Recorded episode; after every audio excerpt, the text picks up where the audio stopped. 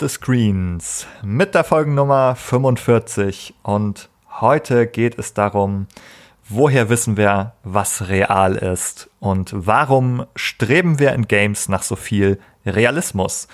Und gemeinsam mit mir wollen diese Frage beantworten die Jessica. Hallo. Hallo. Und der Nikolas. Hallöchen. Schön, dass ihr da seid. Ihr wollt heute darüber sprechen, was real ist, warum wir nach Realität streben. Könnt ihr denn überhaupt beweisen, dass ihr gerade real seid? Uh, steigst gleich mit den richtig schwierigen Fragen ein, Ben. Und was passiert, wenn wir es nicht können? Ist der Podcast an der Stelle zu Ende oder? Ja, es war schön, es war schön mit den beiden KIs hier zu sprechen. Äh, diese kurze Demonstration findet ein schnelles Ende. ähm, nein, wir heißen euch natürlich willkommen und es wird um, ich kann es ja verraten, auch audiovisuellen Realismus gehen, sozusagen äh, in Spielen geht's ja, also, oder wir beobachten in Spielen eine, eine extreme Obsession damit, immer fotorealistischer Dinge darzustellen. Und kürzlich wurde das auf die Spitze getrieben äh, um ein weiteres Mal, als die Matrix-Demo für die Unreal Engine 5 erschienen ist. Das soll heute unser Anlass sein. Habt ihr die Demo äh, euch angesehen? Ja, selbstverständlich. Und ähm, auch ein bisschen die ähm, popkulturelle Diskussion darum, oder vielleicht nicht ganz Popkultur, aber zumindest in der Gaming-Kultur die Diskussion, die darum stattgefunden hat, die Kommentare von wegen, wow, das ist ja mindblowing, die Grafik und wer hätte sich das träumen lassen vor 10, 20 Jahren und jetzt sind wir endlich da, das ist doch jetzt der Fotorealismus und äh, überhaupt der Keanu Reeves, ist der überhaupt geächt, ist der echt oder ist der gerendert dort in dieser Demo? Ich weiß gar nicht mehr, was real ist und was nicht. Meine Welt steht auf dem Kopf. Ah, ah, ah, ähm, dann spam ich mal Twitter, Reddit und etc. zu mit meinen mit meiner Begeisterung. Also so ungefähr, das habe ich beobachten können. Vielleicht auch ein paar verhaltene Stimmen hier und da, die das anzweifeln, die diesen, äh, die, wenn sie einen Schritt zurücktreten, äh, diese Abläufe äh, in der Branche mit dem, haha, jetzt ist er da, der Fotorealismus und so weiter, die das alles vielleicht schon mal so eine Art in einem Déjà-vu auch schon mal gesehen haben und die dort vielleicht ein bisschen vorsichtiger jetzt sind ähm, mit ihrer Beurteilung der Situation. All dieses habe ich so wahrgenommen da.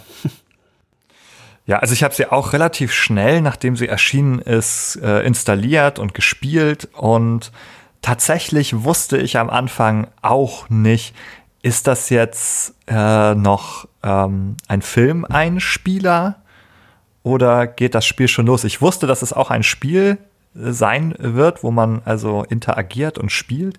Aber gerade wenn diese Demo beginnt, dann erscheint da so ein Keanu Reeves und erzählt und stellt uns irgendwann die Frage, how do we know what is real?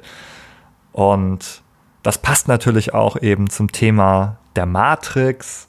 Sehr gute Kombination, haben Marketingstrategen richtig gut zusammengearbeitet hier für die Matrix und die Unreal Engine. Unreal. ist tatsächlich eine Frage. Ja, ja, dieser Wortwitz mit Unreal äh, wird auch in der Demo strapaziert auf jeden Fall. und es ist gruselig. Man kann, glaube ich, einfach vorwegnehmen und sagen, es ist alles in der Unreal 5 Engine gerendert. Und das kann man auch beobachten, aber es ist schon gruselig nah, äh, dass man sich fragen kann, Moment, das ist jetzt schon der echte Keanu Reeves, oder? Ja, also es, es macht ja auch was mit einem, wenn man, wenn man sich plötzlich so eine Frage stellen muss, weil wir die ganze Zeit immer an einem Punkt waren, dass das doch relativ gut zu unterscheiden ist, was was ist und dass wir uns diese Frage quasi nicht stellen müssen, ist das jetzt gerade real oder nicht, weil das einfach grafisch sichtbar war und das ist jetzt so ein Fall, da weiß man das plötzlich nicht mehr und wenn ich mir vorstelle, das ist die Zukunft in Anführungszeichen, also auch Richtung Deepfakes und so weiter. Es ist schon, ich glaube, es macht was mit uns, weil wir es nicht gewohnt sind, ständig hinterfragen zu müssen, ob das, was wir sehen, gerade real ist, auf der Ebene zumindest. Natürlich sollten mhm. wir uns bei Informationen auffragen, ob die tatsächlich, ob die Quellen zuverlässig sind und so weiter, aber auf dieser visuellen Ebene hatten wir das noch nie davor und das ist schon, es ist schon einerseits gruselig und andererseits sehr beeindruckend. Das ist ein guter Punkt, den du da ansprichst, Jessica, weil es ist ja so, die meisten psychisch gesunden Menschen, die sind sich äh, die meiste Zeit über, wenn sie nicht irgendwie unter Substanzeinfluss stehen oder irgendwas, sind die sich einigermaßen äh, des Umstandes sicher, dass sie sich irgendwie in einer ihrer Realität befinden und äh, mit der sind bestimmte Erwartungen verknüpft von Dingen, die dort passieren können oder die auch nicht passieren können. Ähm, und so entsteht ja eine gewisse Berechenbarkeit der Welt auch, ne? Und in der Regel wird die auch nicht verletzt durch irgendwelche seltsamen Ereignisse. Also, ja, wenn ihr jetzt durch die Straßen geht und sagt, yo, ich bin gerade voll grounded in reality oder so, und äh, ihr würdet nicht erwarten, dass auf einmal, ähm, was weiß ich, ein Auto äh, Flügel bekommt und wegfliegt oder irgendwie so. Würde das passieren, würdet ihr wohl daran zweifeln, dass ihr euch gerade äh, in eurer Realität befindet? Äh, aber das in der Regel, ne, solche Sachen passieren bei psychisch gesunden Menschen nicht. Das kann natürlich anders sein, wenn eine, eine psychische Grunderkrankung vorliegt oder unter Substanzeinfluss oder so, dann können diese Grenzen verschwimmen. Aber in der Regel wissen wir, was real ist und was nicht. Ne? Und genau das, was Jessica da erwähnt hatte, das wird durch solche Sachen irgendwie herausgefordert. Diese, diese Grundgewissheit, diese, diese angeborene äh, Sicherheit darüber, was eben Real, die Realität konstituiert und was nicht. Ich glaube, wir müssen da eine Differenzierung einziehen das fällt mir hier bei dem Gespräch schon auf, äh, dass es gar nicht so leicht ist, worüber sprechen wir eigentlich, was meinen wir denn mit real? Denn äh, bei dem Keanu Reeves geht es ja nicht darum, dass ich glaube, der Keanu Reeves äh, steht in meinem Wohnzimmer und ich kann dem die Hand schütteln. Also das steht nicht in Frage. Das ist mein, insofern ist meine Realität nicht inkonsistent geworden. Ich ähm, weiß schon, dass der auf meinem Bildschirm ist. Und ich weiß auch, dass äh, das eine Aufzeichnung darstellt, sozusagen. Also, oder zumindest, dass der nicht gerade wirklich da irgendwo in diesem Augenblick herumläuft. Also weder in meinem Bildschirm äh, noch in meinem Wohnzimmer. Also da, das ist nicht in Frage gestellt hier. Ich kann unterscheiden und das ist ja auch etwas, äh, wo es in Videospieldebatten, auch in der Killerspieldebatte oft ging. Die Frage, können dann Personen äh, unterscheiden zwischen dem, was im echten Leben passiert und was in einem Spiel passiert? Und diese Unterscheidungsfähigkeit ist nicht in Frage gestellt hier an diesem Punkt vom Keanu Reeves. Ähm, das muss man ganz klar sagen. Diese kann auch in Frage gestellt sein, wie du sagst, bei psychischen Grunderkrankung. Hier geht es aber um die Frage, glaube ich, dass das eine Videoaufnahme einer echten Person ist oder halte ich das für eine, für ein Abbild, eine Zeichnung, eine Karikatur, ein Comic, eine polygonale Repräsentation von Keanu Reeves. Ja, absolut. Und gleichzeitig, also ich bleibe dabei, dass auch das, was mit uns macht, wenn wir uns diese Fragen stellen müssen, weil wir die uns zuvor nicht stellen mussten. Und ich hatte ja schon die Deepfakes so ein bisschen angekündigt, ist natürlich auch auf der Ebene, Stichwort Nachrichten und so weiter, ist natürlich auch was, wo, wo wir uns ganz neue Fragen stellen mussten, müssen, die wir uns früher nicht stellen mussten. Mhm. Ja. Das ist, glaube ich, auch ein Thema. Vielleicht kommen wir im Verlaufe des Podcasts noch mal mehr darauf zu sprechen. Ich würde die den Fokus noch einmal gerne lenken auf die Frage, was es wieder mit Games äh, zu tun hat. Diese, diese Frage auch, warum machen wir das in einem Spiele-Podcast? Denn du sagst ja, Deepfakes spielen auch in anderen Bereichen eine Rolle, Nachrichten und so weiter. Aber gerade in Games, das habe ich auch eingangs gesagt, gibt es eine richtig krasse Obsession damit, man möchte endlich den Punkt erreichen, einer absolut realitätsgetreuen Darstellung. Man, das ist so der sogenannte feuchte Traum, manchmal äh, so wird es zumindest bezeichnet, der GamerInnen, die unbedingt wollen, dass ihr Spiel nicht mehr zu unterscheiden ist von der Realität. Ich muss gerade an eine Begebenheit bedenken, die vor zwei Jahren oder sowas stattgefunden hat. Es war noch vor der Pandemie. Da habe ich in einer Schule einen Vortrag gehalten zu Games und da war ein Lehrer dabei und der sagte danach, ach ja, zeig doch mal noch so ein bisschen hier ein paar Ausschnitte aus irgendwelchen YouTube-Videos von aktuellen Spielern.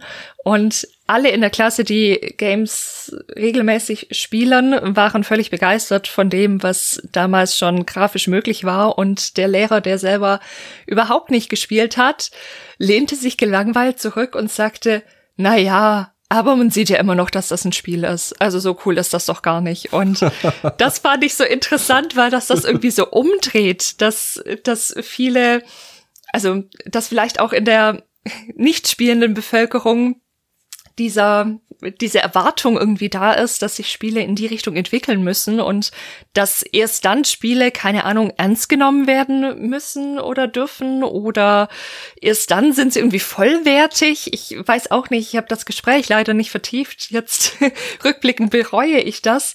Es hätte mich sehr interessiert, was, was das für ihn genau bedeutete, aber ich hatte so das Gefühl, ja. weil wir es eben auch davon hatten, von Games, die eine bestimmte Story vermitteln, die irgendwie emotional werden. Und es schien mir bei ihm so in die Richtung zu gehen, dass er glaubte, dass das nicht vermittelbar ist, wenn das nicht eine fotorealistische Grafik ist. Wobei man dann natürlich sagen muss, die ganzen Animationsfilme müssten für ihn ja dann auch rausfallen. Aber das fand ich eine spannende Debatte auf jeden Fall, die da plötzlich so aufging und alle Schüler und Schülerinnen, ja, aber ist doch total cool und es sieht doch so gut aus und das ist doch egal und lala und der Lehrer war genau auf dem anderen Zug. Was ich mich da schon frage ist, also woher kommt eigentlich auch dieser Wunsch nach Realismus und also ist der jetzt eigentlich wirklich völlig neu in Games angekommen oder gab es den nicht auch schon vorher? Also dieses Streben mit den eigenen Händen künstliche Realität zu schaffen, in dem Sinne, dass man äh, versucht, ein Produkt herzustellen, was dem Real Deal äh, möglichst nahe kommt. Das ist natürlich in der menschlichen Kulturgeschichte äh, schon eine ziemlich alte Idee. Äh, wir finden das schon äh, in Antike. Da finden wir bei den antiken Geschichtsschreiber Plinius dem Älteren äh, folgenden Bericht zum Beispiel. Und zwar ging es da um einen äh, Malerwettstreit. Ähm, Plinius äh, schreibt dort, der Maler Xeuxis, der malte im Wettstreit mit Parhasius, einem anderen Maler, so naturgetreue Trauben, dass Vögel herbeiflogen, um an ihnen zu picken. Das hat Parhasius nicht äh, auf sich sitzen lassen und er stellte daraufhin seinem Rivalen Xeuxis eben ein Gemälde vor, auf dem ein leinerner Vorhang zu sehen war. Und Xeuxes bat dann seinen Rivalen äh, Parhasius ungeduldig, jetzt schieb mal den Vorhang endlich beiseite, ich möchte gucken, was du da für ein Bild für unseren Wettstreit gemalt hast. Und genau in dem Moment war Parhasius sich seines Sieges sicher, denn er hat es geschafft, Xeuxes zu täuschen, denn der Vorhang war ja nur gemalt. Es gab kein Bild hinter dem Vorhang, sondern der Vorhang war das Bild. In dem Moment also hat es ähm, hat es Parhasius geschafft, eine künstliche Realität zu erzeugen auf seiner Leinwand, die dem Real Deal so nahe kam, dass äh, sich Xeuxes täuschen ließ. Genauso wie sich die Vögel haben täuschen lassen von den naturgetreuen Trauben des Xeuxes. Und ähm, allein, dass diese Geschichte überliefert worden ist oder als überliefernswert empfunden worden ist, sagt schon etwas aus über diese Faszination dieses Handwerks letztendlich auch, möglichst realistische Abbildungen von Dingen herzustellen. Und diese Linie, die lässt sich halt äh, in der menschlichen Kulturgeschichte einfach nahtlos weiterverfolgen. Wir haben dann zum Beispiel in der Malerei des 17. Jahrhunderts ein, ein sehr hohes Niveau bereits erreicht, wenn es um Stillleben ging, also um Abbildung von so äh, Obstkörben, äh, Blumengestecken etc. Wenn man sich dort Stillleben aus dieser Zeit anguckt, dann haben wir das Gefühl, wir haben es hier mit einer hohen Kunstfertigkeit zu tun. Dort sehen wir zum Beispiel Trauben auch wieder. Ein beliebtes Motiv, nicht nur in der griechischen Antike.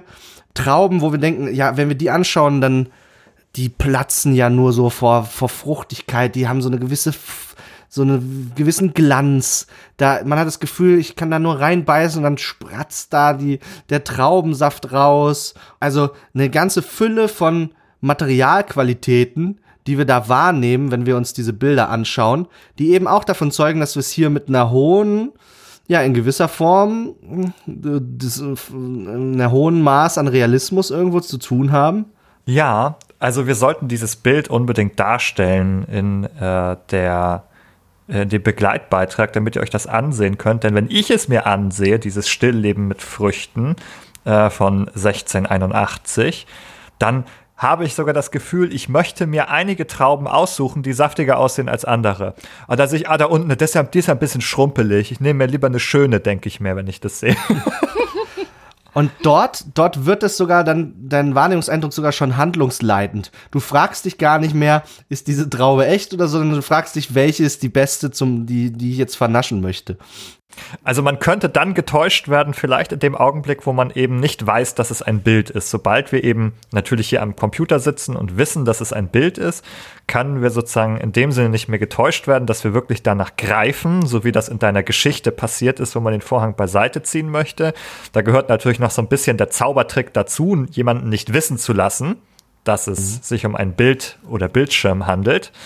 Denn so äh, ist es natürlich ähm, läuft bei uns im Kopf gleich äh, diese Idee mit, nee, nee, du schaust dir ein Bild an. Das kann man ja auch schon mal als menschliche Leistung hier oder als Leistung unseres Gehirns schon mal auch festmachen. Sobald wir ein Bild ansehen oder in den, äh, im Fernsehen etwas ansehen oder, oder, oder, dann wissen wir schon, ja, das ist eine Darstellung, ein Medium und wir können unterscheiden zwischen dem, was uns medial vermittelt wird und zwischen dem, was jetzt wirklich wir annehmen, dass in unserem tatsächlichen Raum, in unserer Umgebung tatsächlich passiert. Was ja wieder auch ein Knackpunkt ist, zum Beispiel in der Killerspieldebatte, ne?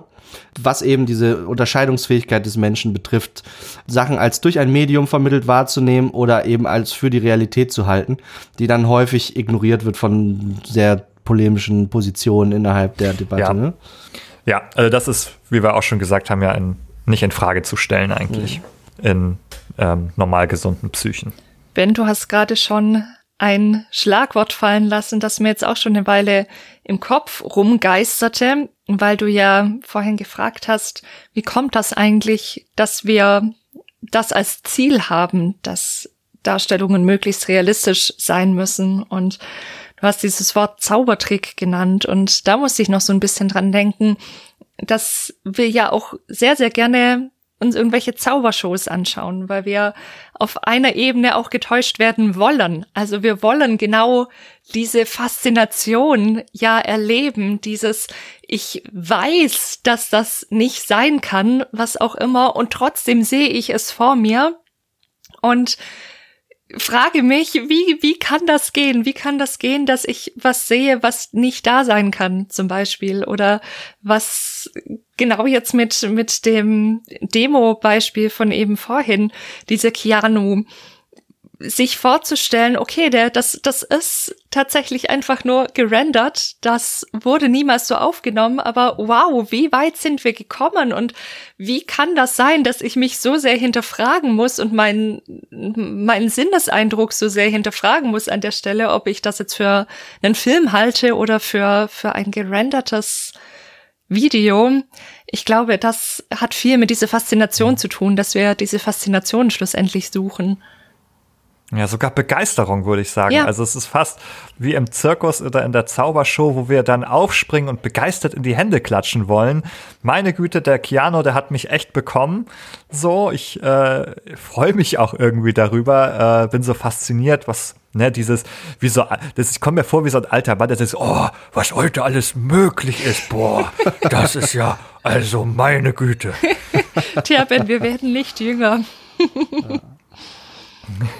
Es wird uns ja, einiges an Energie kosten, dort äh, am Ball zu bleiben, wenn die technische Entwicklung weiter fortschreitet. Aber noch, ja. noch würde ich sagen, sind wir einigermaßen on top of our game, hoffentlich.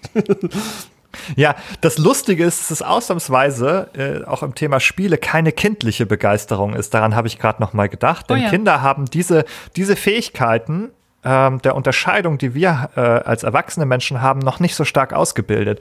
Ein Kind, ähm, und das kann man schon auch in frühen philosophischen Werken irgendwie äh, nachlesen, ähm, beziehungsweise nein, das habe ich, glaube ich, es gibt diesen äh, interessanten philosophischen Roman Sophies Welt. Mhm. Just dann gerade.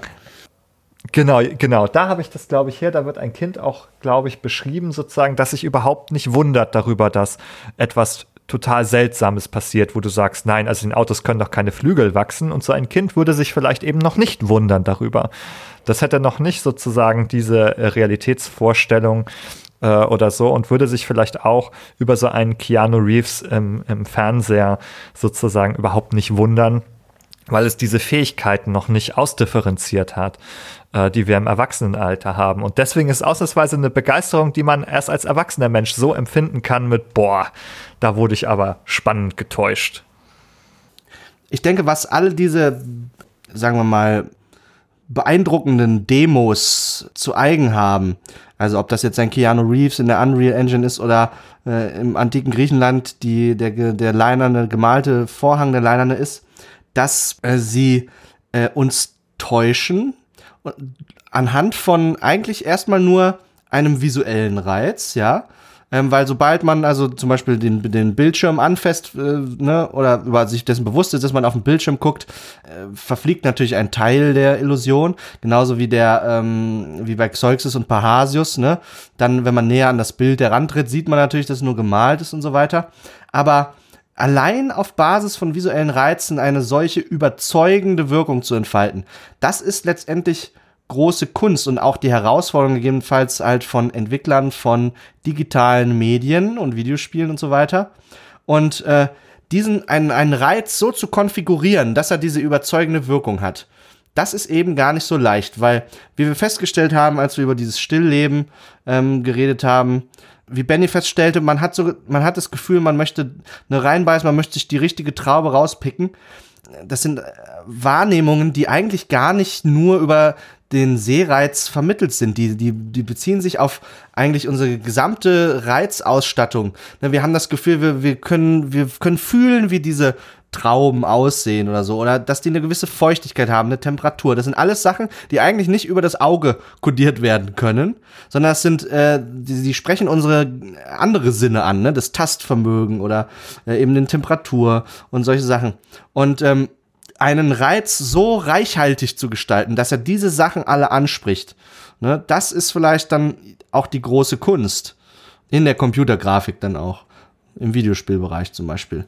Da ist es dann so, ne, wenn wir eine überzeugende Szene basteln, zum Beispiel in der Unreal Engine oder ähm, ja, in einem anderen Entwicklertool. Ne, wenn wir das geschafft haben, eine Szene dann auch gut auszuleuchten, die richtigen Texturen zu wählen, schön hohe polygonale Objekte und so, ne? Im besten Falle können wir dann uns erhoffen, dass wenn wir dann auf diese Szene blicken, die das Videospiel uns zeigt, dass wir dann unmittelbar auch ein Plus von Eigenschaften sehen, die eben nicht rein visuell kodiert sind. Ne, die sind nicht irgendwie hinzu assoziiert, wenn ich also dort, was weiß ich, in Metro Exodus Enhanced Edition äh, irgendwie in so einer Ru Ruinenhütte stehe und dann mir dort mich umblicke und dann sehe ich wirklich verschiedenste Materialien und ich habe das Gefühl, ich sehe deren Sprödigkeit, ich sehe deren Härte, ich sehe deren Stumpfheit. Das sind alles so ähm, Eigenschaften, Begriffe, die man eigentlich nicht rein visuell nur kodieren kann, sondern die eine, eine übergeordnete Form der Wahrnehmung eigentlich darstellen. Und ähm, ich glaube, es sind insbesondere diese Videospiele, die das schaffen, auch diese Sachen anzusprechen, die dann eben als irgendwie auch beeindruckend in irgendeiner Form von uns erlebt werden. Das Interessante dabei ist wirklich diese Betonung auf, das ist nicht hinzugedacht. Das ist keine kognitive Interpretationsleistung, wie wenn wir einen Roman lesen und dann sagen, ah, damit hat der Goethe irgendwie das gemeint oder da wird irgendwie ein Motiv deutlich oder so. Das ist eine kognitive Leistung, die wir erbringen müssen. Aber hier, ob ein Holz spröde ist, ja, ob wir erwarten, dass das ein morscher Balken ist, der brechen könnte, das können wir ohne anzufassen äh, zumindest eine Empfindung dafür gewinnen. Die kann vielleicht mal falsch sein. Wir können uns dabei täuschen, äh, dass das gar nicht stimmt. Aber wir sehen dann unmittelbar, ah, dieser Balken sieht morsch aus. Der wird brechen. Da würde ich keinen Fuß draufsetzen. Ja, das hat tatsächlich dann ja vielleicht auch solche Handlungsimplikationen, die vielleicht sogar in einigen Aspekten lebenswichtig sein können. Also so ein morscher Ast oder ein morscher Holzbalken, äh, wenn der bricht und man einstürzt, das hätte tatsächlich ja schwerwiegende Folgen. Vielleicht sind wir da auch an einem Punkt, Also ich hänge immer noch an dieser Frage, warum wollen wir das eigentlich? Warum ist uns das auch in Spielen offenbar so wichtig? Ich habe mich gerade gefragt, ob das, ob es da auch drum geht, hm, einen Lebenseindruck zu kriegen. Also es ist jetzt ein, ein sehr behelfsmäßiges Wort, weil mir gerade noch kein besseres einfällt, aber ich glaube, was wir uns ja immer wünschen als Menschen ist, dass wir Erfahrungen machen können, die in irgendeiner Form besonders sind, dass wir Dinge erleben können, die vielleicht nicht alltäglich sind, dass wir, dass wir das Leben spüren, in Anführungszeichen. Und was mir auffällt, wie es mir auch selbst geht, wenn ich ein Spiel spiele, das eine sehr, sehr gute Grafik hat, ist, dass ich so das Gefühl habe, ich werde wirklich in eine andere Welt entführt. Ich kann was erleben, was sich vielleicht so ein kleines bisschen so anfühlt, als wäre ich wirklich dort. Eben weil zum Beispiel Texturen mir vermitteln, ach, der Baum da drüben, der wird vielleicht gleich kippen oder ach, ich spüre richtig, wie der Nebel über dem Moos im Wald liegt und wie es dampft und wie ich da in den Sonnenaufgang oder Sonnenuntergang hineingehe. Und all diese Erfahrungen, die wir gar nicht täglich machen können mitunter, je nachdem, wo wir leben oder wo wir hingehen können, es heißt jetzt vielleicht auch mal kurz einen Ausflug in irgendeine tropische Welt machen oder so, dass wir uns wünschen, dass wir diese Möglichkeit mehr und mehr bekommen können und dass Games da auch auf der Ebene im besten Sinne des Wortes eine Form von Eskapismus sind. Ich glaube, das hat in dem Moment ja auch was mit Glaubhaftigkeit zu tun. Wir wollen eine glaubhafte Welt und ja. so ein Realismus oder ein Ansatz wie in der Kunst von Realismus ist vielleicht ein Weg das zu erzeugen. Und es hat, hat zumindest auch dann äh, eine gewisse Reichhaltigkeit dadurch, also einen hohen Detailgrad. Es gibt sehr viele Qualitäten, wie Nikolas die jetzt eben schon ganz blumig ja beschrieben hat, von Zähigkeiten und Sprödigkeiten und all solchen Sachen. Das erzeugt ja auch einen reichhaltigen Eindruck. Wenn man sich demgegenüber eine vereinfachte Darstellung vorstellt, dann müsste ich zum Beispiel, und das kennen wir auch aus Spielen, müsste ich vielleicht mit einem Symbol oder einer abstrakten Darstellung kenntlich machen, dass äh, eine Wand brüchig ist. Dann kennt ihr das, dann sieht man schon immer, eine, dann ist da so eine andere Textur draufgelegt, mhm, ja. wie bei The Legend of Zelda zum Beispiel, bei den Klassikern äh, 2D, äh, Link to the Past oder Link's Awakening. Dann ist da einfach so, so ein Dreizack in der Wand, so, so Risse. Und da weißt du, ah ja, das soll bedeuten, diese Wand ist brüchig, ich kann sie sprengen. Und im Gegensatz dazu wäre es hier so, ja, es ist so reichhaltig, ich kann es schon direkt sehen, ich weiß, dass etwas brüchig oder spröde oder so ist, ohne dass ich das zusätzlich erklären muss als Entwicklerstudio auch sozusagen. Ich muss nicht kenntlich machen, was das bedeutet, sondern ich darf auch zurückgreifen auf die Erfahrungen, meiner SpielerInnen aus dem echten Leben. Denn ich habe das echte Leben, Anführungsstrichen, hier nachgebildet und ich kann sozusagen davon ausgehen, dass die das deshalb verstehen. Ich kann zurückgreifen auf reale Wahrnehmung und Erfindung. Das Beispiel, was du genannt hast, Benny, finde ich auch interessant, weil also diese, dieses klassische, der Riss in der Wand, der dem Spieler signalisiert, hier kann ich mit äh, Sprengkraft oder so, äh, was eigentlich jetzt Jessicas Thema als äh, Queen of Destruction hier, Queen of Explosions, ähm, ja, wäre. Ähm, das ist interessant, weil wenn man das richtig hinkriegt als Entwickler, dann, dann erreicht man Folgendes damit. Man sieht also diese Wand mit dem Riss, man blickt als Spieler auf die drauf und man nimmt die Gegenwart wahr dieser Wand nämlich also, dass dort eine Wand ist, die einen Riss hat. Und zeitgleich sieht man aber auch die Vergangenheit und die Zukunft dieser Wand scheinbar im selben Moment. Die Vergangenheit der Wand war, sie war vielleicht mal unbeschädigt und dann hat sie Risse bekommen, denn nur so definiert sich ja der Riss quasi. Der Riss, der ist in etwas, was vorher nicht gerissen war. Und zeitgleich sehen wir die Zukunft der Wand. Wir sehen, dass dieser Riss sich noch vergrößern kann, dass ich dort, wenn ich da eine Bombe ranlege, vielleicht diese ganze Wand wegspringen kann. Und wir haben also im selben Moment Vergangenheit, Gegenwart und Zukunft dann offen da liegen. Äh, mit diesem speziell konfigurierten Reiz. Äh, und, und daraus eben leiten sich dann auch die Handlungsoptionen für den Spieler ab. Das ist eigentlich, na, das ist interessant designtes, äh, ähm, ja, Spiel, das ist ein interessantes Spieldesign. Ähm, aber dabei ist vielleicht auch wichtig, die, diese, diese Wand mit dem Riss drin, die muss nicht fotorealistisch aussehen, damit das funktioniert. Wie du richtig angemerkt hast, das funktioniert in den 2D-Zeldas auch schon so, ne? Und da ist dann die Frage, ähm, wieso ist das so? Äh, und die Antwort, die dann Wahrnehmungspsychologen darauf gehen würden, wäre eben, dass es im Zweifelsfall nicht darauf ankommt, ähm, für bestimmte Dinge, äh, dass so eine Sache wirklich fotorealistisch aussieht, sondern sie muss nur richtig konfiguriert sein, um bestimmte Wahrnehmungseindrücke in uns zu triggern, zu erzeugen. Ne? Und in dem Fall mhm. würde dann eher nicht der Wahrnehmungseindruck realistisch oder so im Vordergrund stehen, sondern eben ähm, ja ein anderer.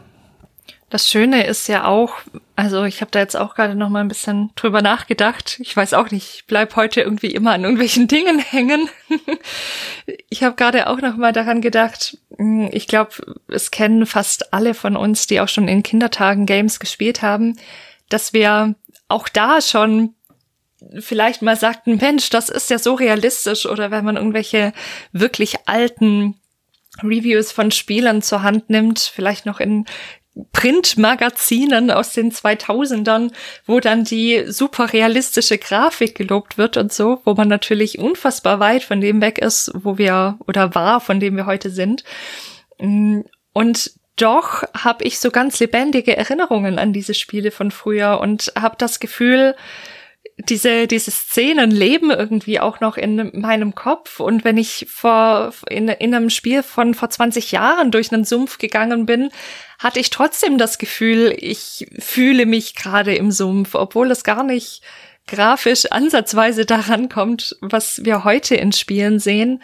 Und ich glaube, da müssen wir vielleicht auch unsere Fantasie nochmal mit hinzunehmen oder mit bedenken, dass wenn wir Richtung Immersion gehen, wenn wir aus irgendwelchen Gründen in Spiele hineingezogen werden, dass sich solche Eindrücke dann auch konstituieren und eben nicht nur, wenn sie tatsächlich fotorealistisch dargestellt sind. Also haben wir vielleicht ja auch schon von irgendwelchen Büchern erlebt, dass wir uns das, ohne dass es uns wirklich bewusst ist, dass wir das bewusst tun, ganz lebendige Eindrücke von irgendwelchen Orten, die in Büchern beschrieben sind, zum Beispiel, oder in anderen Texten ja doch in unserem Kopf haben können.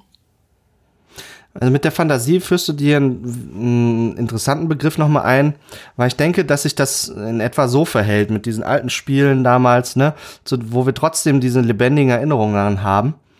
Also diese frühen Computergrafiken, die waren in gewisser Weise von ihrem Informationsgehalt her äh, sehr unterspezifiziert. In dem Sinne, dass wirklich manche Objekte, manche Konfigurationen, visuelle, wirklich mehr so eine Art Stichwortgeber waren für unsere Fantasie, sich den Rest irgendwie dazu zu denken. Das heißt, wir hatten eine Szene, wir haben so Computergrafik-Szenen mit sehr vielen Leerstellen. Ne, die, die fortgeschrittenen 3D-Spiele, die hatten dann im Sumpf vielleicht eine, irgendeine Implementation von Nebel oder so. Und vielleicht andere hatten das einfach noch gar nicht und man hat sich das alles irgendwie so dazu gedacht. Und ich glaube, dass es durchaus ein Problem darstellt äh, im Verlauf der Grafikentwicklung in den Videospielen, dass je mehr dieser Leerstellen gefüllt worden sind durch das Voranschreiten der, der technologischen Entwicklung, desto weniger Raum war, ist dann natürlich auch in gewisser Weise für die Fantasie da, irgendwelche Leerstellen zu füllen. Und wenn die Art und Weise, wie diese Leerstellen gefüllt werden von Entwickler, nicht überzeugend sind, weil dann zum Beispiel zwar ein Nebel implementiert ist, der aber irgendwie sackt, weil er irgendwie nicht nicht sehr nebelig ist, der Nebel, so, ne? Mhm. Äh, dann, äh, dann denkt man sich ja, äh, den hätte ich in meiner Fantasie besser hinbekommen, so ungefähr, ne? Und mhm. vielleicht äh, ist das so ein gewisses Spannungsfeld, in dem wir uns da auch bewegen. Warum man nicht so straightforward sagen kann, dass diese Sachen, ja, dass diese Sachen früher irgendwie gar nicht zum Beispiel dazu geeignet waren, bei uns einen immersiven Effekt äh, herbeizuführen. Ja, das müssen wir natürlich zurückweisen. Das hat Jessica beschrieben. Das ist quasi sozusagen in diesen Printausgaben, vielleicht von 2000, vielleicht auch schon von 1980, äh, im Grunde schon festgehalten, dass dort Menschen einiges für realistisch oder realitätsnah empfunden haben, wo wir das heute vielleicht nicht mehr behaupten würden, aber dennoch hat es bei ihnen Eindrücke erzeugt, die irgendwie lebendig offenbar waren oder beeindruckend auch waren in der Hinsicht. Und deswegen kann es also nicht allein mit diesem Realitätsgrad zu tun haben, ob es sozusagen immersiv ist, ob es glaubhaft ist. Also auch offenbar Sachen, die nicht real sind, können trotzdem oder realistisch, können trotzdem glaubhaft sein. Vielleicht äh, können wir uns das noch etwas besser vergegenwärtigen, wenn wir uns etwas anderes angucken. Denn so ein Keanu ist ja keine Traube, sondern er ist ein Mensch. Und Menschen sind ja auch ein bisschen komplizierter. Äh, und das kennen wir auch aus Spielen, aus Filmen. Wenn es darum geht, computergenerierte Menschen darzustellen, haben wir wahnsinnig hohe Ansprüche. Äh, das ist äh, viel, viel komplexer, viel, viel schwieriger. Haut, Haare und so weiter, Gesichtsausdrücke. Ähm, schauen wir uns das vielleicht einfach mal an. Wir haben jetzt viel über Wahrnehmung geredet und dabei haben wir uns vorrangig auf Wahrnehmung unter anderem auch von unbelebten Dingen beschäftigt.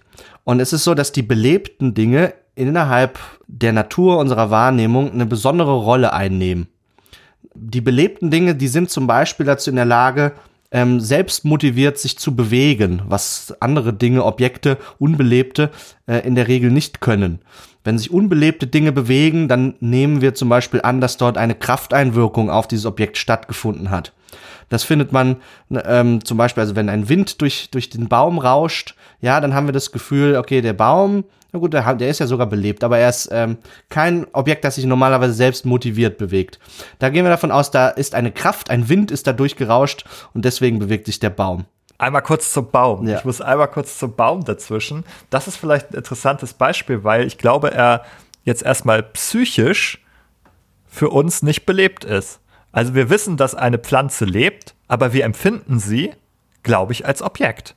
Ehrlicherweise. Wenn die irgendwo rumsteht, sagen wir nicht, äh, schönes Haustier oder so. Wir also, weil die sich ihrem Verhalten nach, obwohl sie ja belebt ist, äh, sozusagen wie ein Objekt verhält, sozusagen. Die können zwar wachsen, aber das ist so langsam, dass wir das nicht sehen. Und wenn die sich nicht selber bewegen, dann haben wir offenbar als Mensch auch nicht das Gefühl, dass äh, die belebt sind. Sprecht ihr nicht mit euren Pflanzen? Das ist ein guter Punkt, Jessica, weil äh, auch in anderen Kulturen, vor allen Dingen naturverbundeneren Kulturen, die also so, so ein Konzept von Mutter Erde haben etc. Wir haben darüber ein bisschen gesprochen in unserem Podcast-Aufnahme mit Professor Rinhofer zum Thema, äh, können Videospiele die Umwelt irgendwie retten. Es gibt Kulturen, die die Bäume, Pflanzen und so ähm, doch als belebte Objekte also geneigt sind wahrzunehmen und die dann gegebenenfalls aber auch ähm, Naturphänomene anders deuten. Äh, wie zum Beispiel der, der Wind, der durch den, den Baum rauscht oder so, ist dann vielleicht eher Ausdruck von, von einer Belebtheit des Objektes. Ne? Irgendwie der Baum will uns vielleicht was sagen oder irgendwie sowas in der Art. Ähm, und äh, äh, genau, also das ist gewissermaßen auch überformbar, aber die Basis dessen, wie wir unsere Umwelt in belebte, unbelebte Objekte und sowas einteilen, ist schon angeboren. Und ähm, um zurückzukommen auf die, die Rolle von, von Menschen und von Keanu Reeves in der Matrix-Demo und so weiter. Also diese, also ein, ein Objekt, der, das einen Menschen darstellt. In unserer Wahrnehmung hat das eine, hat das eine ganz besondere Rolle. Denn der Mensch ist ja ein soziales Lebewesen und unser Wahrnehmungssystem ist in besonderer Art und Weise darauf ähm, ausgerichtet, soziale Reize zu interpretieren, weil die auch evolutionär gesehen auch für unser Leben, Überleben sehr wichtig sind.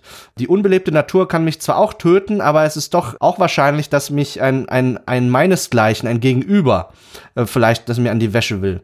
Und damit ist dann auch ein Begriff eingeführt, der hier wichtig ist. Ne? Äh, andere Menschen sind wir in der Regel geneigt, als meinesgleichen wahrzunehmen und damit gehen ganz bestimmte psychologische ähm, Folgen einher. Ja, zum Beispiel, dass wir wissen, dass andere auch irgendwie denken und Gefühle haben. Davon gehen wir aus, also dass die auch ein Selbstbe also ein Bewusstsein haben, ein Selbst. Ähm, und wir davon ausgehen, dass die so ähnlich funktionieren natürlich auch wie wir. Und wir wissen von uns selbst, dass wir Gedanken und Gefühle haben. Und da gehen wir dann auch bei anderen davon aus. Genau, und wenn wir also ein, ein, zum Beispiel ein Gesicht sehen in einer Szene, ob, ob das im Film ist oder auf einem Bild oder im Videospiel, ein Gesicht ist nun innerhalb dieses Objektes meinesgleichen nimmt es die allerwichtigste Rolle ein, weil das Gesicht so viele Informationen enthält äh, über den, das Innenleben meines Gegenüber. Ne, das ist in gewisser Weise das Tor zur Seele, über das sich bestimmte mentale Zustände einen Weg irgendwie nach außen bahnen, die wir interpretieren können. Wenn wir Gesichter sehen, dann sehen wir in der Regel gleichzeitig, ohne dass wir das beeinflussen können, auch äh, so etwas wie äh, den mentalen Zustand meines Gegenüber. Ist, hat er eine gewisse Emotion? Ist der, ist der erregt? Ist der ängstlich? Ist der traurig? Und so weiter. Das sind alles Reize, die sich uns unter anderem über das Gesicht und die, äh, das Verhältnis zwischen Augen, Mund, Nase und was auch immer für geometrische Verhältnisse sich da bilden lassen, sich uns mitteilt. Und das ist anders als bei unbelebten Objekten, die nicht von diesem Typ meinesgleichen sind. Wenn ich einen Stein sehe oder einen Felsen, dem schreibe ich keine mentalen Zustände zu, in der Regel. Genau, dem Baum entsprechend auch nicht. Genau. Also auch wenn der, wenn wir von dem wissen, dass er lebt, würden wir dem jetzt trotzdem keine mentalen Zustände zuschreiben. Ja. Und dort gibt es natürlich auch, jetzt in der Geschichte der Computergrafik, wenn wir uns die frühen 3D äh, Spiele angucken, da waren häufig die unbelebten Gesichter, die irgendwie immer denselben Gesichtsausdruck hatten, wo es uns wirklich schwer fällt, den mentale Zustände nur auf Basis äh, deren der der Gesichter der dargestellten, der gerenderten oder in irgendeiner Form denen zuzuschreiben. Ne, das ändert sich natürlich. Und heute haben wir Spiele, die teilweise mit viel Aufwand Motion Capturing betreiben, um möglichst reichhaltige äh, auch affektive Zustände der Figuren äh, auf den Bildschirm zu bringen. Wie zum Beispiel in The Last of Us Part 2 würde ich besonders herausheben, vielleicht äh, mit sehr überzeugenden, auch emotionalen Performances die wirklich dazu geneigt sind, also dass wir uns, also ähm, in diesen Spielen auch ähm, zum Beispiel es uns gelingt, uns mit Figuren zu identifizieren und deren Gefühle nachzuvollziehen. Äh, und, und die wiederum auch in uns etwas auslösen dann. Das ist eine andere Form des Realismus dann. Ja, wir haben auch ganz andere Ansprüche daran, ähm, die erfüllt werden müssen, nicht wahr? Wenn es hier dann um die realistischen Gesichtszüge geht. Genau, also die Gefahr besteht natürlich, dass wir äh, es mit dem Phänomen des Uncanny Valley zu tun bekommen. Das ist ja ein Phänomen, das, ähm, das teilweise schon ein bisschen in der Popkultur also es gibt so gewisse, viel, ein paar Leute haben das schon mal gehört, haben sich damit schon auseinandergesetzt, zum Beispiel im Rahmen äh, der Videospiele natürlich, aber auch äh, im Bereich Film, Animationsfilme wurde das bereits diskutiert. Ähm, Darum geht es natürlich äh, um dieses Gefühl, dass wir ein Objekt vom Typ meinesgleichen, also ein, eine menschliche Figur, ähm, sehen, aber wir das Gefühl haben, etwas etwas stimmt nicht, etwas ist nicht ganz richtig. Ähm, und das ist ein, also ein eher ein negatives Gefühl. Und das in der Regel auch verhindert, dass wir diese, dieses Objekt vom Typ meinesgleichen in irgendeiner Form als wirklich real empfinden. Wir haben das Gefühl, das ist unnatürlich. Das ist kein echter Mensch, kein realer Mensch. Das Kuriose dabei ist, dass wir da mit zweierlei Maß messen. Also, dass wir sozusagen bei ganz abstrakten Darstellungen irgendwie einfach das sagen, ja, ja, äh, pff, ähm, okay, ist ein Comic, ich akzeptiere alles Mögliche. Comicfiguren müssen nicht realistisch sein. Ne? Also die haben kurze Beine. Äh, so ein Rayman, der hat zum Beispiel gar keine Arme und Beine, der hat einfach nur Fäuste, die herumfliegen. Und ein ganz komisches Gesicht irgendwie. Also da haben wir überhaupt gar keinen Anspruch, dass das jetzt irgendwie äh, etwas mit dem Menschen, dem meinesgleichen, wie ich ihn äh, sozusagen in der Realität empfinde, zu tun haben soll. Aber sobald so, sobald diese Figur immer ähnlicher wird, also wenn ich jetzt sage, ich ziele auf Realismus, ich mache The Last of Us, äh, ich möchte ganz realitätsnahe Menschen darstellen, dann äh, sozusagen verschiebt sich unser Anspruch. Dann sagen wir aber, jetzt schauen wir aber mal ganz genau hin. Jetzt äh, wollen wir aber mal schauen, dass die Augen sich nicht komisch verdrehen, dass die nicht glasig sind, dass da kein leerer Blick entsteht, dass die Lippen sich nicht komisch bewegen, dass die Hautporen nicht irgendwie, also dass die da sind, dass es kein irgendwie allglatter äh, Latex-Mensch ist, der da irgendwie komisch glänzt und dass die Haare nicht irgendwie angepappt sind an den Kopf, sondern dass die sich irgendwie bewegen und, und, und. Also da haben wir dann auf einmal eine ganz andere ganz andere Ansprüche und dann sagen wir immer so, wenn die nicht erfüllt sind, ne, also jetzt glaube ich es nicht mehr. Also äh, jetzt äh, mit dieser komischen Augenbewegung ist es für mich kein Mensch mehr.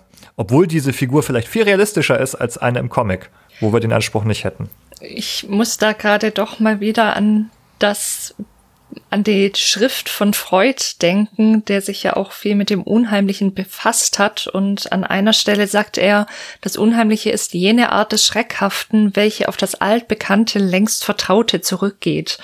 Und Freud nennt das zwar im Zusammenhang mit dem, was irgendwie innerlich seelisch auch altbekannt und längst vertraut ist, und man vielleicht verdrängt hat und so weiter, aber eben auch bezogen darauf, dass also durchaus auch auf visuelle Eindrücke sicher übertragbar. Und er sagt auch, da muss noch irgendwas dazukommen, was es dann zum Unheimlichen macht. Also es reicht nicht, wenn man, wenn man ein Déjà-vu hat oder irgendwas sieht, was man so auch kennt.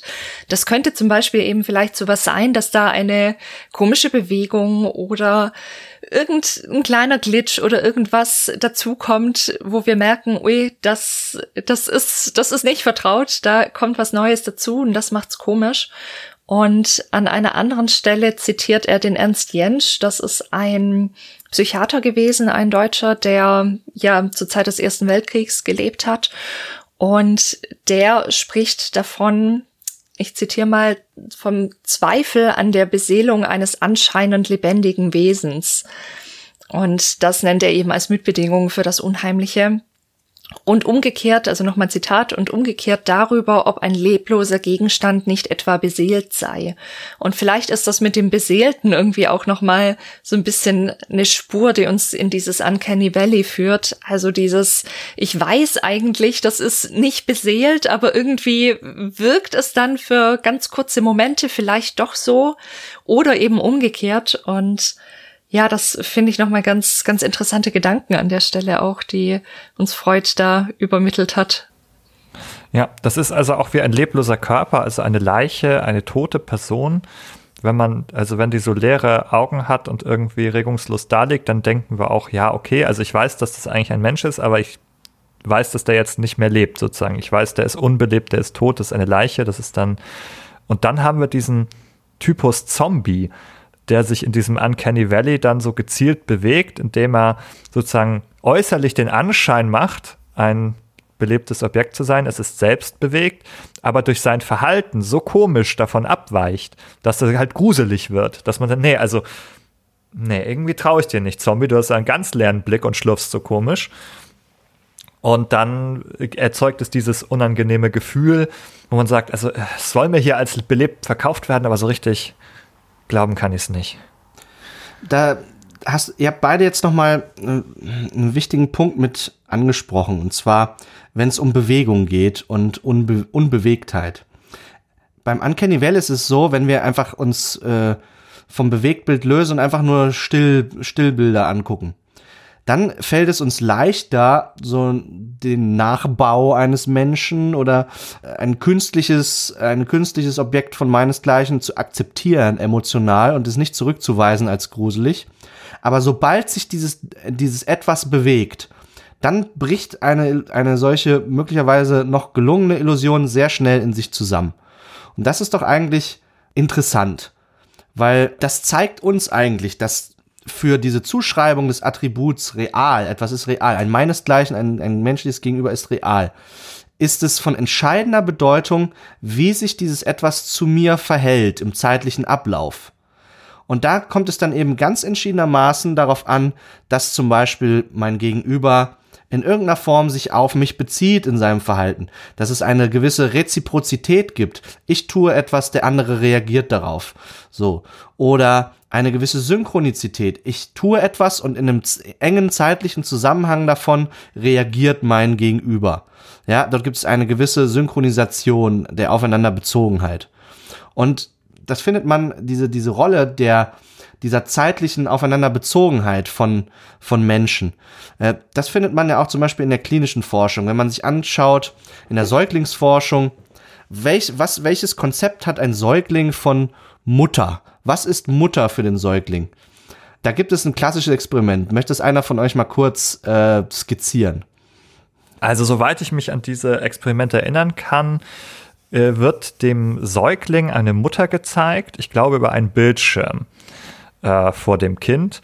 Und äh, dann geht es darum, sozusagen, wie die Mutter sich verhält zu dem Kind. Und es gibt mindestens zwei Versuchsbedingungen. Einmal, wo sozusagen einfach die Übertragung in Echtzeit passiert, wo also die, das Kind sofort eine Reaktion der Mutter sieht auf das eigene Verhalten, wo dann sofort die Mutter reagiert, mit dem Kind spricht, es anschaut und so weiter. Und dann gibt es eine Versuchsbedingung, in der die Übertragung verzögert wird, sodass also die Mutter vielleicht fünf oder zehn Sekunden später erst reagiert auf das Kind und äh, das Kind also erst diese Übertragung eine Sek einige Sekunden später empfängt.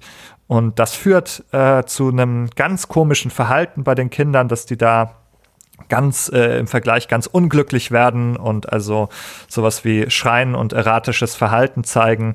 Und äh, die Interpretation ist hier, dass also es für das Kind sehr wichtig ist, diese ähm, äh, Person als Mutter zu begreifen, nur dann, wenn sie auch responsiv ist, wenn sie auf mich reagiert, auf mein Verhalten. Äh, wenn ich schreie, dann soll die Mutter auf mich zukommen und mich ansehen und mit mir sprechen. Und wenn das nicht unmittelbar passiert, dann ist das für das Kind eine sehr negative Erfahrung, die dann auch zu einem gestörten Verhalten führen kann auf längere Sicht.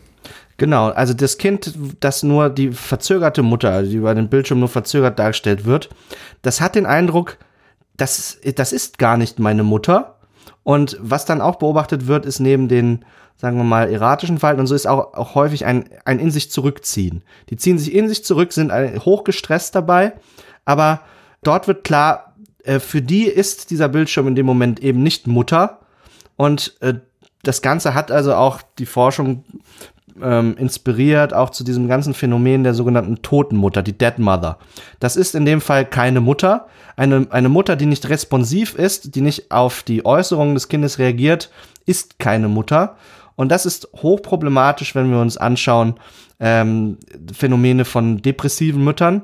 Häufig äh, kurz nach der Geburt, irgendwie postpartale Depression die eben dann, und das, das geht nämlich mit der Depression einher, dass man manchmal verzögert, verlangsamt agiert, reagiert oder gar nicht reagiert auf die Äußerungen des Kindes. Und für das Kind ist das ganz fatal dann, weil es das Gefühl hat, da ist gar keine Mutter. Selbst wenn sie also irgendwie physikalisch anwesend ist, solange sie nicht responsiv ist, äh, wird dieses Konzept Mutter im Kind nicht aktiviert mit allen schlimmen Folgen. Ja? Ja, vielleicht muss man noch mal dazu sagen, dass es natürlich jetzt von uns oder auch von dieser, von diesen ForscherInnen die zu Dead Mother geforscht haben, keine normative Setzung ist, zu sagen, jemand, der nicht reagiert, der ist keine Mutter. Du bist keine Mutter, wenn du nicht sofort auf dein Kind reagierst. Also das ist natürlich hier nicht gemeint, aber in der Empfindung des Kindes ist dann offenbar diese Empfindung von jemand ist meine Mutter gestört, wenn die Person nicht äh, auf das Kind reagiert. Das ist hier gemeint. Ja. Und das Ganze, also das Ganze ist quasi im Verbund zu sehen, auch mit diesem, wann nehmen wir denn ein, ein Gegenüber, ein menschliches Gegenüber als real eben wahr. Ne? Und dann finden wir das nicht nur die Qualität der Textur der Haut und ähm, oder die, die realistische Darstellung der Haare und dass diese Sachen eine Rolle spielen, sondern eben auch, insbesondere wenn es um Bewegung geht, um Animation, dass dort eben äh, so gewisse Dinge wie Reziprozität, Synchronisation und so weiter im besten Fall erfüllt sein sollten, damit wir den Eindruck bekommen, es handelt sich hier um ein reales Gegenüber. Für das Spieldesign bedeutet das natürlich viel Arbeit im Bereich Animation, aber auch in der Programmierung, in der Reaktivität natürlich auf die SpielerInnen. Gerade wenn man so einen Dialog zum Beispiel gestaltet, kennen wir aus ganz vielen Rollenspielen, The Witcher, äh, Mass Effect und so weiter. Da treffen wir auf andere Figuren und sprechen mit denen und dann werden die uns auch so gezeigt, dass die uns angucken und mit uns sprechen. Und äh, da ist es dann entscheidend sozusagen, dass dieses Verhalten uns nicht komisch vorkommt, damit wir das nicht komplett ablehnen.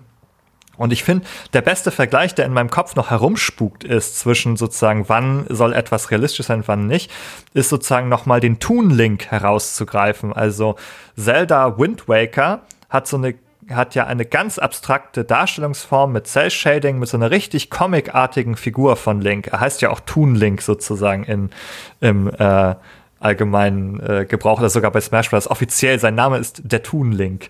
Und der hat eine große Vielfalt an Gesichtsausdrücken. Dem kannst du sofort ablesen. Ist er fröhlich? Ist er äh, böse, hat er irgendwie gerade Schmerzen und so weiter. Der hat da einfach eine breite Palette an, sag ich mal, äh, Gesichtsausdrücken, die comichaft sind, die vielleicht wie eine Karikatur funktionieren. Mit ein paar Strichen im Gesicht wird, ne, wird da eine Emotion dargestellt. Und das funktioniert super. Die erkennen wir sofort. Ah, der Link ist glücklich. Ah, der Link äh, äh, ähm, ist böse und so weiter. Und da haben wir sozusagen ganz andere Ansprüche. Und wenn wir jetzt uns bewegen, sozusagen wieder zurück zu Mass Effect oder The Witcher, dann sind ein paar drei Striche im Gesicht, sind es, äh, tun es dann nicht mehr für uns. Dann sagen wir, nee, nee, nee, du sollst ja ein echter Mensch sein, dann verhalte dich aber bitte auch so. das ist natürlich ein interessanter Punkt, Benedikt, und da nimmst, weil er so ein bisschen skizziert einen Ausweg aus diesem Uncanny Valley auch letztendlich eine Art Ausweg aus diesem Wettrüsten, diesem technologischen. Für immer realere Figuren müssen wir immer aufwendigere Grafiken und sowas generieren. Und so eine Art Ausweg daraus könnte ja eben sein, vielleicht äh, sich auf diese comichafte Grafik zu konzentrieren. Und da wäre die Frage, warum funktioniert das, dass wir dann trotzdem bei einem Toon Link zum Beispiel das Gefühl haben, der hat äh, mentale Zustände. Und zwar teilweise haben wir das also sehr viel stärker, diesen Eindruck. Der ist uns sehr viel realer als eben, was weiß ich, die Charaktere aus der ähm, Release-Fassung von Mass Effect Andromeda mit ihren hölzernen Gesichtsanimationen äh, oder vielleicht auch sogar manche ja recht aufwendig gemotion capturete Figuren aus Until Dawn oder so, die für euch bei uns eher einen Uncanny Valley-Effekt hervorrufen würden. Wieso funktioniert das eigentlich? Also, obwohl der ja im eigentlichen Sinne, und da müssen wir vielleicht über diesen Realismusbegriff halt so ein bisschen nochmal reinschmecken, der ist ja, das Toon Link oder Comicfiguren oder auch Karikaturen sind ja keine realistische, äh, in Anführungszeichen, Darstellung von Menschen. Genau, also wir würden niemals auf die Idee kommen, ihn zu verwechseln, wie bei den Keanu Reeves. Ist das eine Videoaufnahme von einem echten Menschen? Toon Link? Nein. der ist sofort in der Comic-Kategorie. Und das ist ja auch mit so einer gewissen Überzeichnung von Merkmalen verbunden. Wir haben einige Merkmale, die werden überhaupt nicht dargestellt, wie Hautporen oder Hautfalten oder eine komplett komplexe Refraktanz oder Re äh, der, der, des Lichtes durch die Haut. Also da sind ja in Wahrheit irgendwie, könnten da ganz viele Details sein, die sind alle weggelassen. Dafür sind andere Sachen halt stärker herausgestellt, wie die Augen sind ganz groß und ähm, mit so ein paar Strichen nehmen die ganz auffällige unterschiedliche Formen an. Und dazu kommt ja auch noch, dass man dann eben auch Emotionen zum Beispiel oder die, die entsprechende Mimik und Gestik total überzeichnen kann, was wir sicher wieder gruselig fänden, wenn es bei einer sehr, sehr realistisch aussehenden Figur der Fall wäre, aber uns in Comics überhaupt nicht stört zum Beispiel oder in irgendwelchen Zeichentrickserien, wenn dem Tom die Augen so rausspringen, wenn er sich erschreckt oder sämtliche Gesichtszüge entgleisen. Das ist was, das fühlt sich dann nicht komisch an und der Q ist so eindeutig und so überzeichnet. Ich kann mir auch vorstellen, dass das auch mit ein Grund ist, warum man gerade Kindern auch solche Comics oder Zeichentrickserien gerne zeigt, weil sie da an sehr, sehr überzeichneten Stimuli lernen können, Emotionen zu differenzieren. Das vermutet man ja auch, dass wenn wir mit, also mit echten Kindern irgendwie in Kontakt treten, mit sehr kleinen, dann neigen wir ja auch dazu, Emotionen ganz, ganz übertrieben darzustellen und zu sagen, oh, ja, das ist ja, oh, das ist toll oder oh, klasse. Und also sehr, sehr sowohl in, in Mimik und Gestik als auch mit der Stimme und so weiter wirklich sehr, sehr eindeutig in irgendeine Richtung eine Emotion darzustellen, dass diese Differenzierung funktionieren kann. Und ich stelle mir vor, dass deswegen auch dieser Look in Games gut funktioniert, weil man noch mal ganz andere Möglichkeit hat, quasi prühwürfelartig irgendwas darzustellen. Genau, wir haben dann diesen Widerspruch, nämlich diesen scheinbaren Widerspruch, dass eine Darstellung eines Charakters zeitgleich nicht real ist, im Sinne, dass es sehr weit abweicht, ein Comic-Charakter von äh, Fotorealismus. Und zeitgleich aber, dass diese Figur extrem real wird, dadurch, dass sie zum Beispiel mentale Zustände äh, bei uns, also die Wahrnehmung von mentalen Zuständen bei uns befördert. Oder äh, wenn wir an Karikaturen denken oder so und wir blicken, was weiß ich, äh, die, das erste, was mir in den Sinn kommt, sind irgendwelche Merkel-Karikaturen, die das Wesen dieser Person Merkel scheinbar so gut einfangen, dass sie, dass, dass, dass, dass diese Karikatur realer ist als, als der Real Deal, als, als ein Foto von Angela Merkel. So, weil es durch bestimmte Gesten oder vielleicht irgendwie wirklich äh, ein Stück der Realität dieser Person erfasst, der durch eine bloße fotorealistische Darstellung oder nur ein Foto als quasi Höhepunkt des Fotorealismus gar nicht eingefangen werden kann. Hm? Genau, also mit dem Realer meinst du, also dass auch Personen hier unter Umständen die Karikatur der Merkel viel leichter und schneller erkennen würden als Merkel, als wenn man ihnen ein Foto zeigen würde. Diese Überzeichnung führt dazu, dass es noch leichter erkannt wird, worum es sich handelt. Also charakteristische Züge werden nochmal hervorgestellt und das erleichtert uns offenbar dann ähm, diese Zuschreibung da auch zu machen. Und das ist in der Kunst, ist das ja kein, kein äh, neues Konzept, sondern solche äh, gewisse Formen der hyperrealen Darstellung, die haben auch lange Tradition.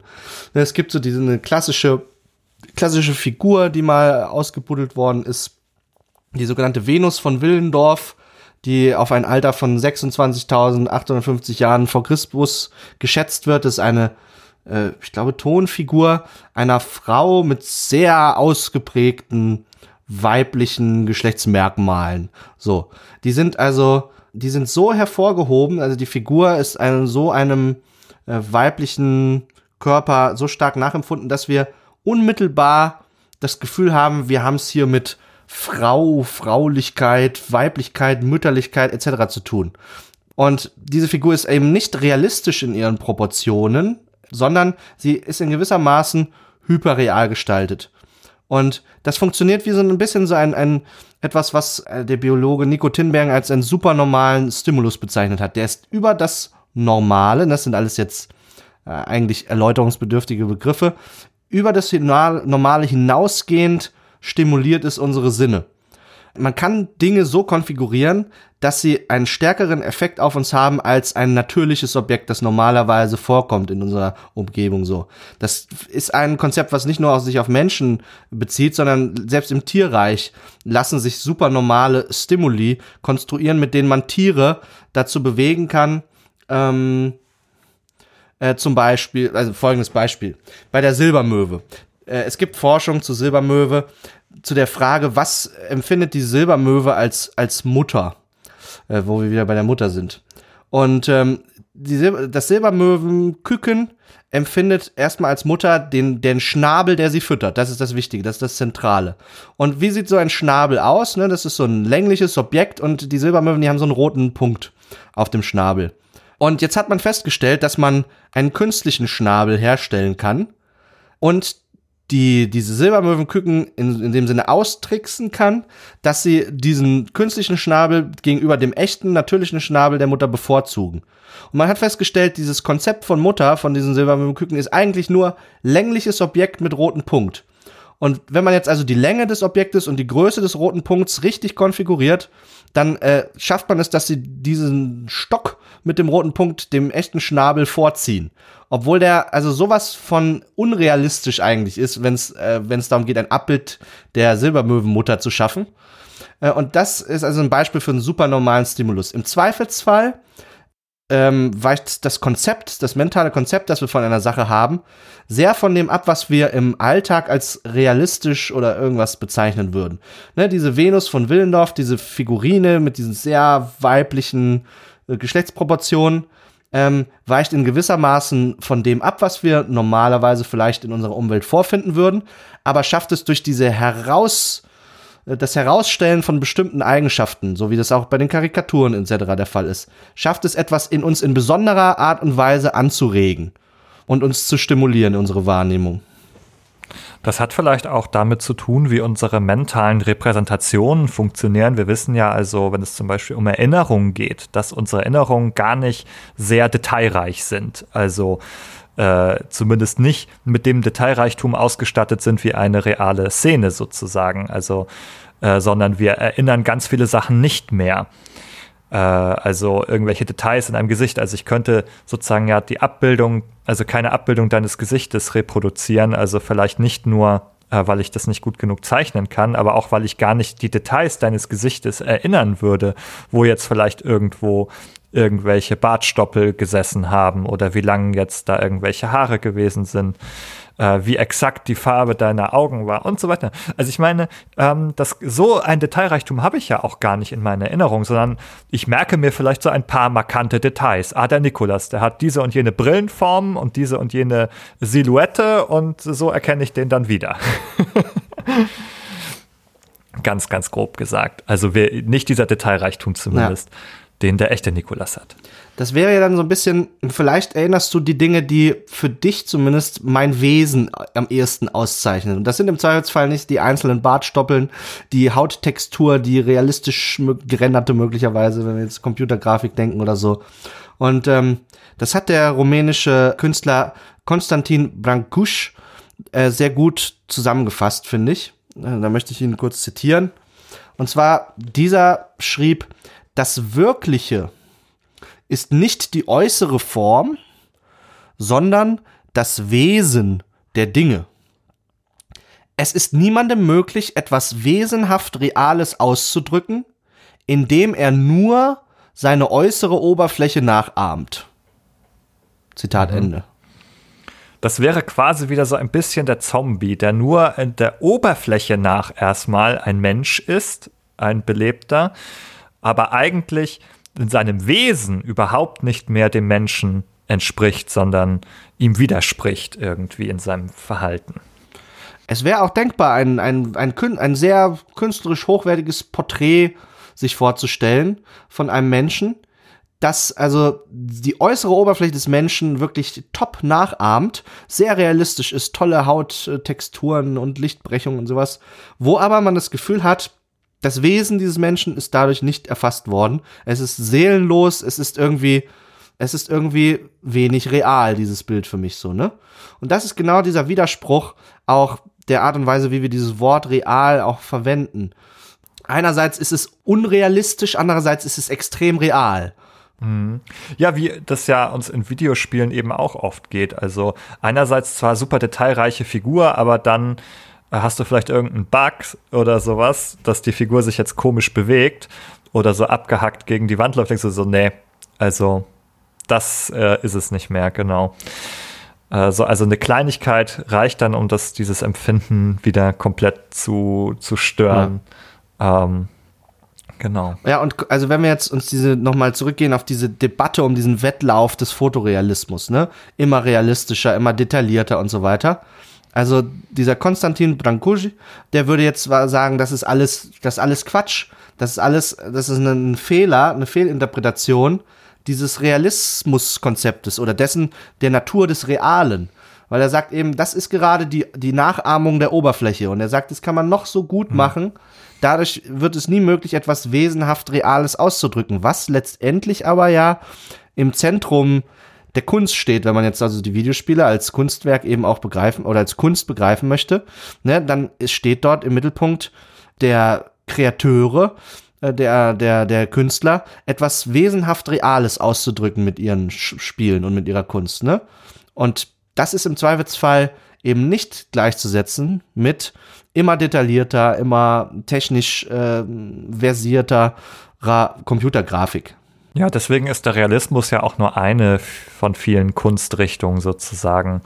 Und es gibt ganz, ganz viele andere Arten, es eben auszudrücken. Das gibt es in Spielen natürlich auch. Wir haben ja auch viele visuelle äh, Kunststile, die uns begegnen in Spielen, die ganz unterschiedlich sind, aber trotzdem eben, ich würde sagen, gerade im AAA-Bereich schon noch eine Obsession mit dem, mit dem Realismus einfach, die ähm, nicht, nicht nachlassen möchte, gefühlt. Und jetzt könnte man eben sagen, ja, vielleicht ist es so ein Irrweg.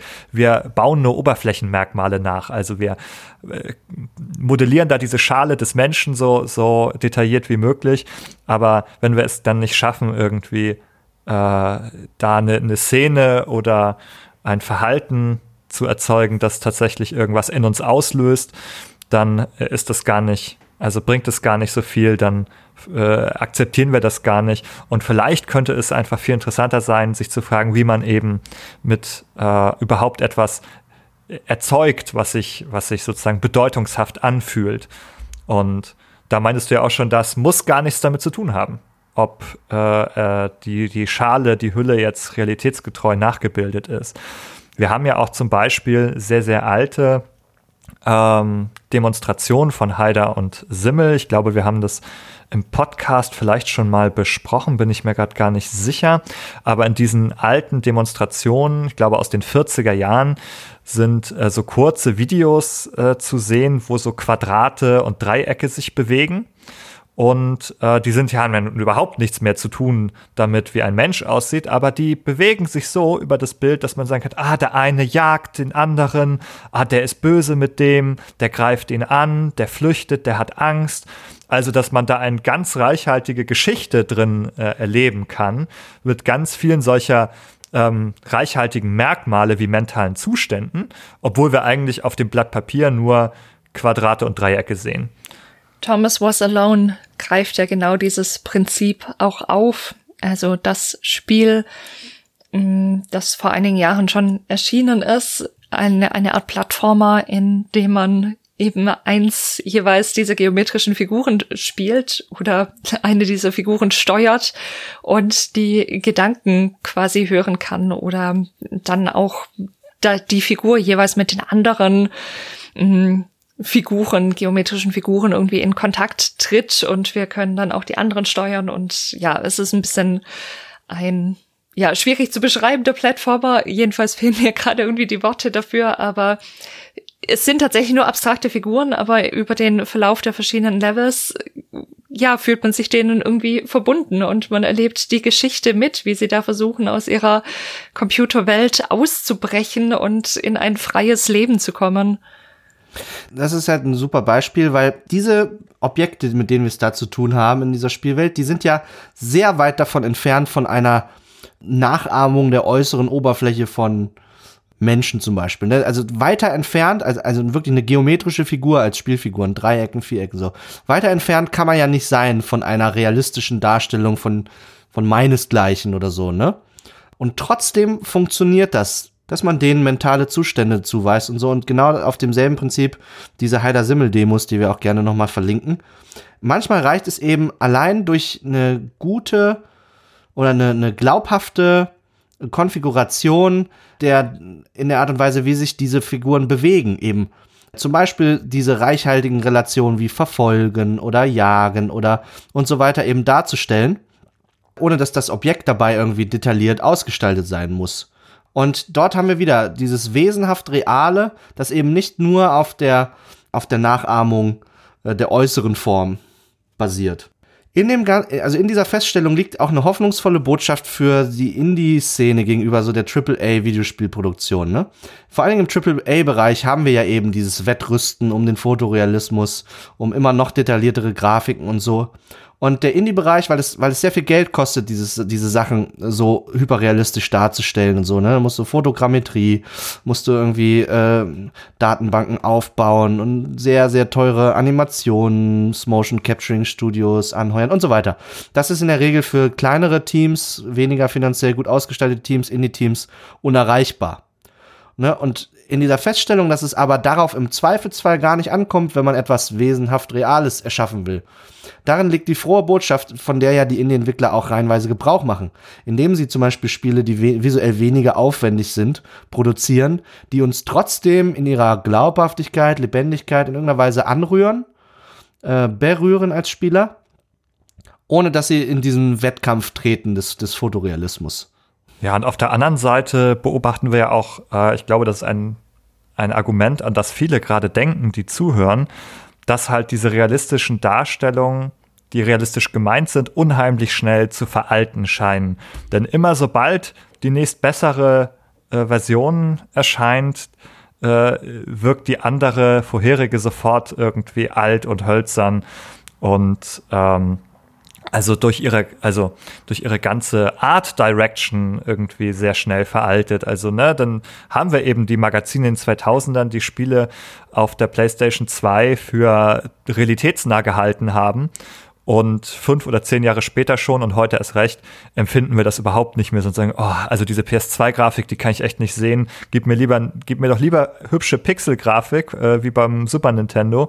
Die ist irgendwie in meinem Empfinden besser gealtert als diese, diese Klotzfiguren, diese hässlichen Polygone, die seelenlos irgendwie über den Bildschirm laufen, um das jetzt sozusagen nochmal plakativ zu sagen.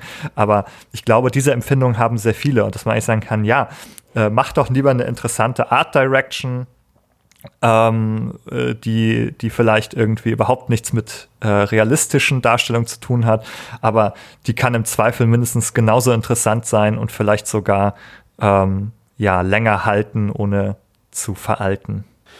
Ja, das wird ja zum Beispiel auch dem Cell, dem Cell Shading Look eben nachgesagt. Zum Beispiel das schon erwähnte äh, Zelda The Wind Waker, die, eine gewisse Zeitlosigkeit. Ne? Die, die werden von Spielern heute eigentlich besser aufgenommen als eben die vergleichbare realistische 3D-Darstellung äh, aus derselben Entwicklungszeit, Anfang der 2000er Jahre oder so. Äh, die lassen sich natürlich auch, weil es viele gerade Linien gibt und wenig Texturen im eigentlichen Sinne, lassen sie sich auch schön hochskalieren für hochauflösende Bildschirme heute und so weiter. Und äh, genauso bezieht sich das auf andere comichafte Darstellungen. Also die, die Monkey Island Spiele sind nicht umsonst ein Klassiker, weil die mit ihrem Comic-Stil halt eben auch heute uns noch äh, anrühren, berühren, in dem Fall vielleicht komisch berühren auch, also ähm, im, im humoristischen Sinne komisch. Äh, und auch Disney hat das natürlich schon vor langer Zeit erkannt, äh, dass äh, eben der Fotorealismus gegebenenfalls äh, nicht der Weg ist, ihre 3D-Filme zu gestalten, sondern die auch auf eine, sagen wir mal, comichafte äh, comichafte Proportionen ihrer Figuren setzen, so mit Kindchenschema, also über großen Augen und so. Also die sind ja teilweise die Figuren in diesen Disney, Pixar etc. Animationsstreifen, die sind ja äh, so äh, einem super normalen Cuteness-Stimulus nachempfunden, dass man ja also quasi vor, vor, äh, vor Süßigkeit droht zu bersten, wenn man die anschaut. Ja. Also da wird ganz bewusst werden, diese, wird eben das Uncanny Valley vermieden, wie man das in anderen Animationsstreifen kennt, wie diesem wie hier dem, der Tim und Struppi-Verfilmung, die häufig kritisiert worden ist, damals diese 3D-Verfilmung, oder dem Weihnachtsexpress mit Tom Hanks äh, gemotion catchupt. Das sind so klassische Beispiele, wo das nicht funktioniert hat und wo das Uncanny Valley sehr stark war. Und da, ne, die Erkenntnis hat man gezogen und bedient sich eben eher anderen Mitteln, um etwas Reales rüberzubringen, Emotionen zum Beispiel, als diesen, als den Fotorealismus dann dort. Ja, da kann ich dir nur zustimmen. Es braucht jetzt kein realistisches Gewand für gute Geschichten. Es kann auch die Comic-Grafik sein, die Pixel-Grafik sein. Ähm, wir haben das in vielen Indie-Produktionen gesehen oder auch in Wind Waker. Gute Spiele, gute Geschichten, emotionsreiche Geschichten sind möglich und äh, absolut erreichbar, völlig ohne realitätsnahe Darstellung. Das wäre ein Irrglaube, äh, dass es nur darum äh, ginge. In diesem Sinne hoffen wir, dass äh, auch diese Folge für euch, obwohl nur unsere Stimmen zu hören waren, äh, irgendwie real und greifbar für euch gewesen ist und dass ihr hier sozusagen auch emotional mitgehen konntet, obwohl ihr gar keine Gesichter dazu gesehen habt. Und wenn euch die Folge gefallen hat, dann kann ich nur hoffen, dass äh, ihr uns auch eine Kleinigkeit zurückgeben möchtet, nämlich mit einer guten Bewertung bei iTunes oder auch neuerdings möglich eine gute Bewertung bei Spotify. Äh, lasst zumindest auf jeden Fall ein Follow da, auch darüber freuen wir uns und beides hilft uns bei diesen Plattformen sichtbar zu bleiben und vielleicht noch ein paar mehr Menschen mit unseren Themen zu erreichen. Wenn ihr sogar uns äh, finanziell unterstützen wollt, dann geht doch einfach auf Steady zu Behind the Screens und lasst uns ein kleines Abo dort. Ab 2,50 Euro im Monat könnt ihr uns unterstützen und damit dazu beitragen, dass wir weiterhin solche Folgen wie diese produzieren können. Und damit bleibt mir nur zu sagen, es war wieder schön mit euch, liebe Jessica, lieber Nikolas. Vielen Dank und tschüss. Macht's gut. Tschüss. Tschüss.